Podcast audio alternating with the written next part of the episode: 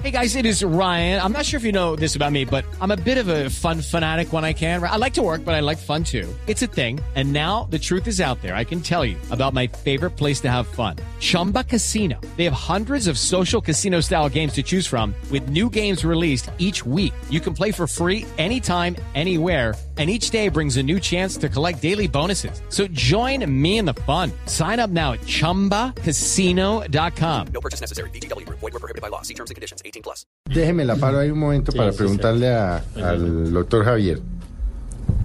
¿Qué tan alto es el factor emocional en el cáncer? Porque yo lo he leído y lo he visto, y inclusive lo he visto con parientes cercanos que se han muerto de cáncer, y no lo digo por Marta, porque obviamente esto no es matemático ni es científico, pero hay un factor emocional alto en el cáncer. Es que yo veo que hay gente que es muy amargada, muy amargada, muy amargada, y se producen unos cánceres. Es que Sí. se lo y lo acabo de leer, lo acabo de leer No, a no, raíz de lo de, Felipe, de lo de Angelina. Nosotros tenemos una compañera en Caracol Televisión, eh, eh, Julia Navarrete. Ella le diagnosticaron cáncer de seno hace ya varios años, tuvo que someterse a Sí, todos estos tratamientos de lo que hemos hablado, con las consecuentes, eh, con los consecuentes efectos personales de vida, y me la encontré casualmente ayer y decía eso que está diciendo Felipe, que los médicos que la han atendido a lo largo de estos años llegaron a, a la conclusión que el cáncer de ella se produjo por un tema anímico y un tema de estrés.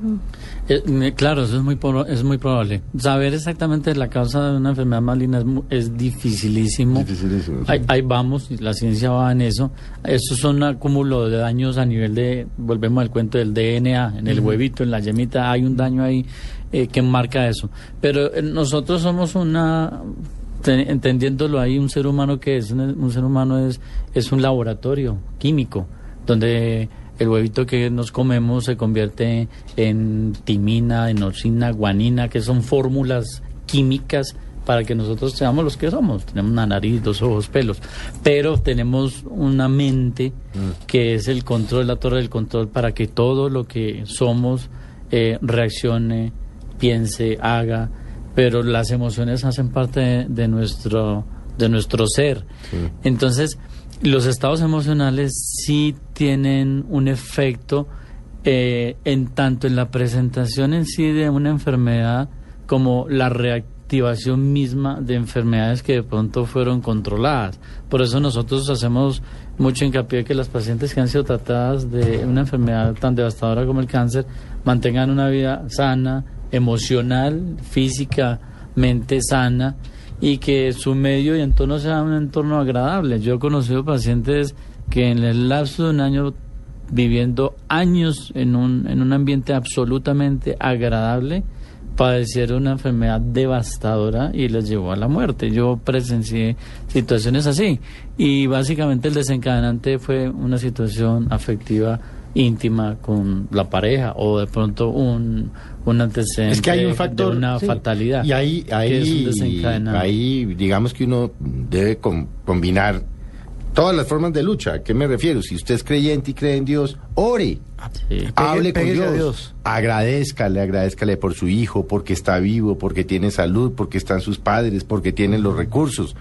Eh, si no cree en Dios, su solución es eh, Energía positiva, yoga, como quiera llamarlo. Haga yoga, medite, mírese hacia adentro. Claro. Es decir, eh, sea agradecido, porque es que, como le digo, yo he visto, es más, no voy muy lejos, lo vi en mi madre.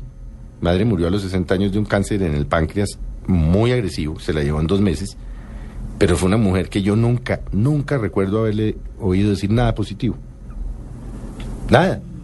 Todo le parecía una mierda, desde que se levantaba hasta que se acostaba. Y yo se lo decía, le decía, mamá, se va a hacer un cáncer.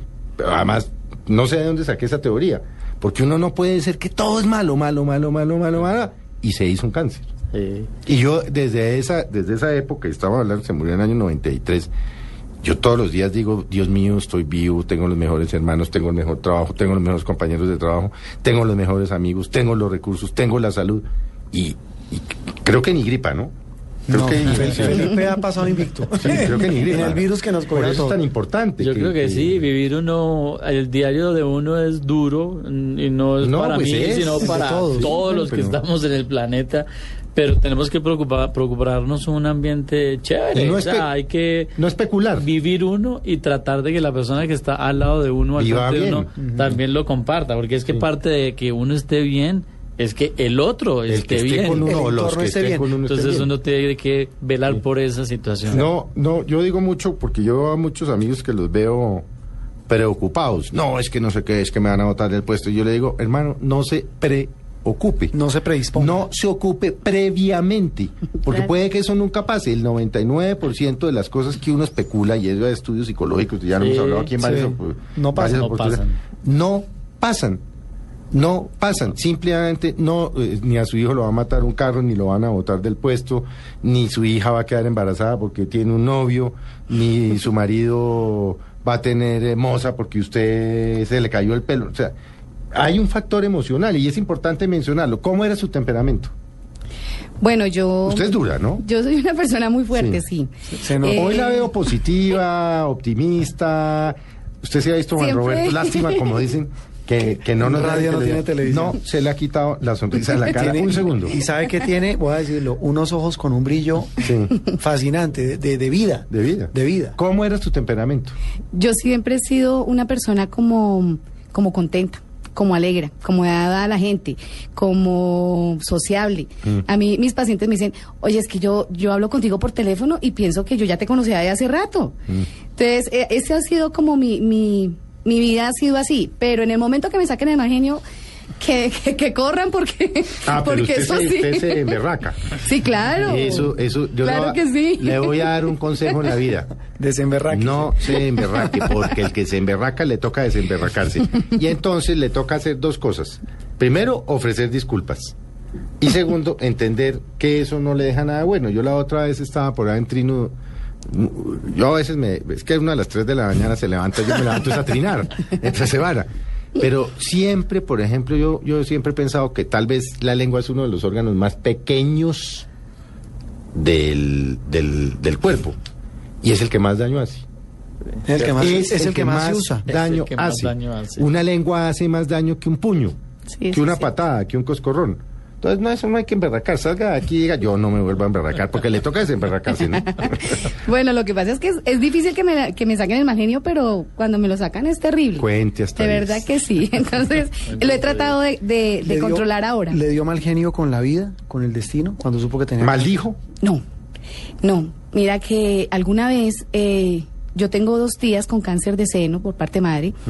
Eh, yo le decía a Dios alguna vez, de antes de padecer mi cáncer, eh, Diosito, si a alguien de mi familia le va a dar, que sea a mí, no a mis hermanas ni a mi mamá.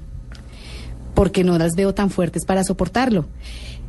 Y fue tan duro que cuando a mí me dijeron, dije, yo te lo pedí. Ah, y bueno. Mm. si esto fue así, espero que mis hermanas y mi mamá se liberen de esto. Y lo voy a asumir así. Sí. Por eso en el momento que me diagnostican no lo, no lo tomo como la muerte, sino, uy Dios, el tratamiento, mi pelo, mi- como el resto de cosas. Pero no que, ay, me voy a morir, como la tragedia. No, Sí. no, lo tomé de la otra forma y de hecho mis hermanas me decían, Marta, lo que usted dijo esa vez, porque fue con ellas, Mm. nos quedó grabado en la mente y cuando a usted le dijeron tiene cáncer, todas dijimos, Dios, alguna, todo nos, nos liberó a todas, decían mis hermanas. Dije, ojalá, Increíble. ojalá sea así y ojalá mi madre tampoco lo llegue a padecer. ¿Usted no se ha puesto a pensar que Dios nunca le pone uno pruebas que no pueda soportar? Sí, de hecho he tenido que pasar varias pruebas duras. Pero las ha soportado. Sí, sí, y, mire, creo que vendrán está, más cosas. Y se ríe. vendrán más cosas y, mi, y en este momento mi vida es alegre porque hasta de trabajo cambié porque ya no quise tener jefes, entonces soy independiente, trabajo con mis médicos, veo mis pacientes, programo mis días, eh, voy a una asociación de mujeres con cáncer de seno, eh, soy voluntaria de esa asociación. ¿Cómo se llama? Ámese. Y tiene página Sí, internet. es AMC. AMC. ¿Cómo es la Fundación página? AMC. AMESE. Vea, pues la asociación se llama AMESE, que es Asociación de Mujeres con Cáncer de Seno y Enfermedades del Seno. Eh, yo soy voluntaria de allá y doy soporte de pacientes en O quimioterapia. sea que si alguien nos está oyendo en Bogotá, Medellín, Cali, Barranquilla, Neiva, donde sea, y tiene un problema y quiere apoyo, métase en y busque Fundación Ámese. Tenemos Y ahí muchas están cosas. Usted y la gente que trabaja con usted. Sí, señor. Somos 40 voluntarias. Eh, de hecho, los jueves son grupos de apoyo. En el cancerológico tenemos un programa muy bonito. Eh, vamos los fines de semana, el último viernes de cada mes a celebrar el día con las señoras. Les damos talleres, les contamos nuestra historia. Les decimos, mire, acá estamos, se sale adelante, fresca. Es duro, pero usted sale adelante y aquí estamos nosotras con usted. Tengo muchas pacientes, muchas de todo, de todo lado. Mis médicos me mandan, Marta, hable con esta paciente que está como achicopalada. Yo, listo, mándeme el número. Yo voy les hablo, le digo, mire, acá estoy. Yo me operé así, así. Te estás, uy, pero sí, como que ese impacto que alguien que lo haya padecido le diga a uno, tranquila que se sale adelante. Mire, eso es Sí. es que a veces ni los médicos, yo le decía a mi oncólogo alguna vez, doctor, ¿usted se ha puesto alguna quimio? sí, porque él me decía, pongamos otra de refuerzo. Yo le decía, ay, doctor, ¿usted se ha puesto alguna Claro, quimio? póngase en mis zapatos. ¿Usted sabe qué es una quimio? Me decía, Martica, pongamos la última de Venga, refuerzo. pre- eh, doctor Javier, le hago una pregunta.